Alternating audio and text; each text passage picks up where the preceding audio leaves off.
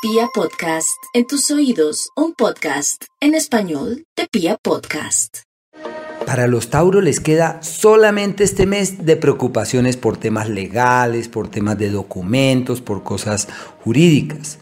Pero también tienen eh, primer quincena un escenario maravilloso para terminar de finiquitar los temas laborales pendientes. El contrato, la vinculación, la sociedad, el emprendimiento y a partir de mediados de mes entra en un ciclo de transición que requiere de mucho cuidado la salud, aunque en su conjunto es un mes difícil para la salud porque tienen, puede decirse, tres astros en el, en el sector de los malestares y de las dolencias, así que hay que multiplicar los esfuerzos con el único fin de que la salud sea toda una realidad.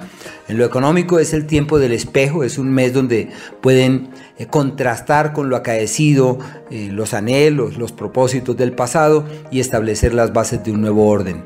Es un momento adecuado para manejar el dinero de los demás Así que se favorecen las alianzas y los acuerdos, pero eso sí tienen que colocar los pies en la tierra para que las cosas evolucionen hacia un destino seguro.